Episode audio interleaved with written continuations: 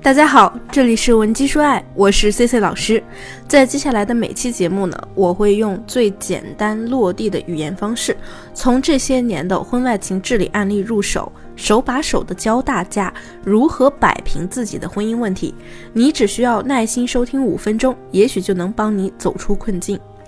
今天呢，Cici 想和大家聊的呀，是关于婚姻中遭遇背叛以后，我们究竟可以通过做哪些事来让这个伤害降到最低。我知道啊，同学们在遭遇另一半背叛的时候一定很痛苦。那原因非常简单，因为你可能从来没有想过出轨这样的事情能发生在你们夫妻身上。哎，平时呢，你可能对你们夫妻间的感情非常有信心，或者呢，你老公他呀，平时表现的呢很木讷、很老实。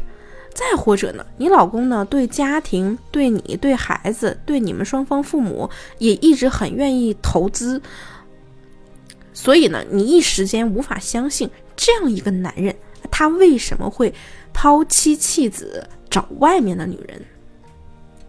同学，我告诉你，你可以痛苦，但是如果你持续了一段时间，仍然每天处于这样的状态中，不知道怎么办，哎，每天都在痛苦，那你就要意识到了。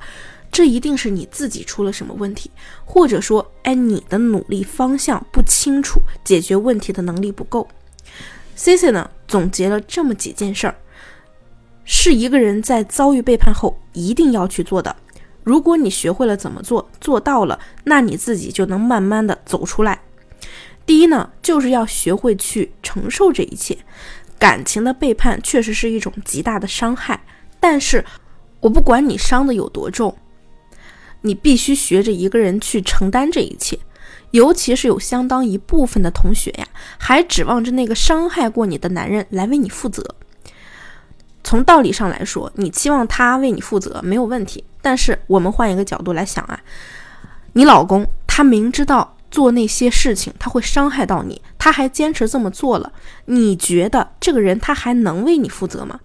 他想不想为你负责啊？所以你指望他，你永远都不会好。那么，如果你遇到了类似的婚姻问题，想和老师聊一聊，也可以添加我的微信文姬零七零，文姬的小写全拼零七零，我一定会有问必答。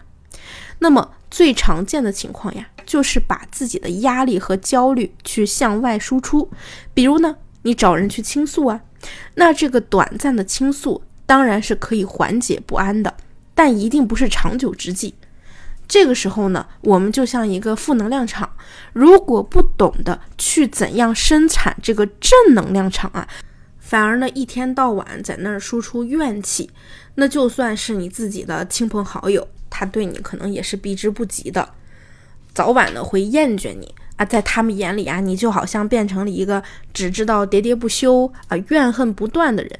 所以啊，你所遭遇的这一切，你必须学会自己来承受。那么第二点呢，就是我们要学会自己去做决定。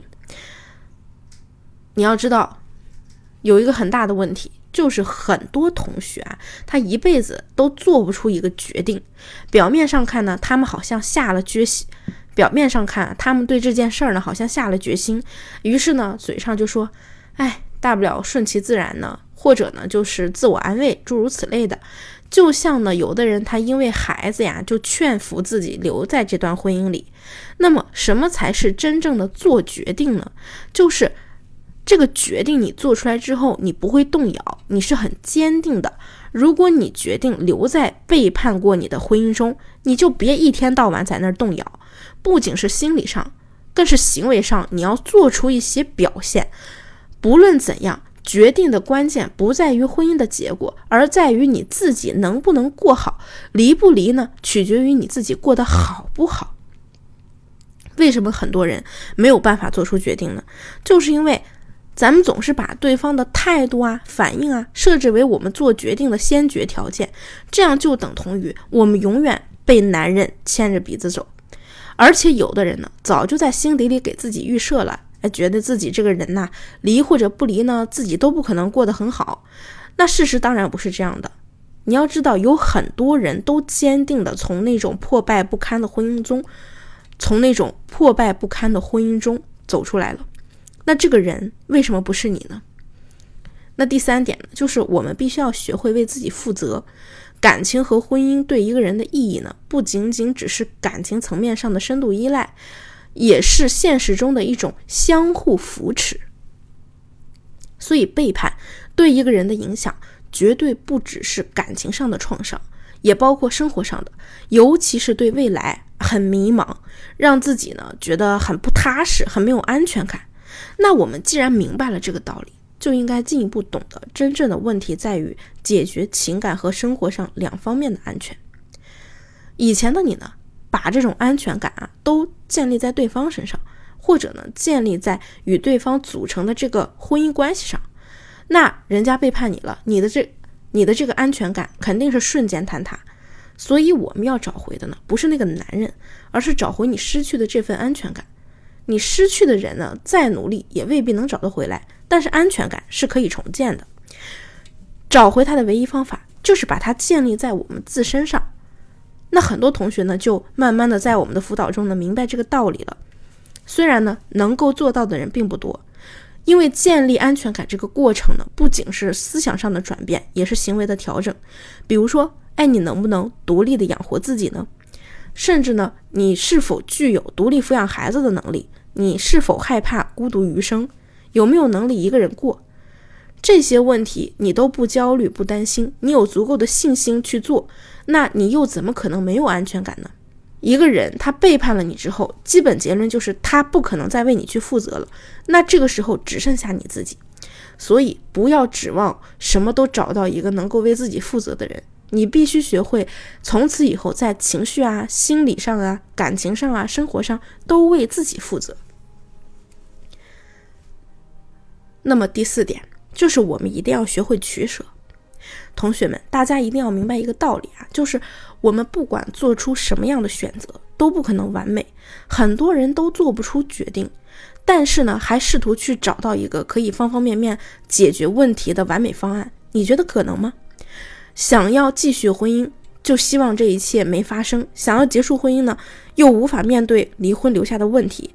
偏向某一个选择的时候呢，又不能解决或者接受这个选择附带的另一方面不好的地方，所以啊，你反反复复患得患失，自然呢也就永远无法做出选择，无法让自己安定下来。得失取舍既需要勇气，也需要能力，这个过程必然很痛苦、很纠结。但是如果不这样做，你的痛苦呢也不会消除。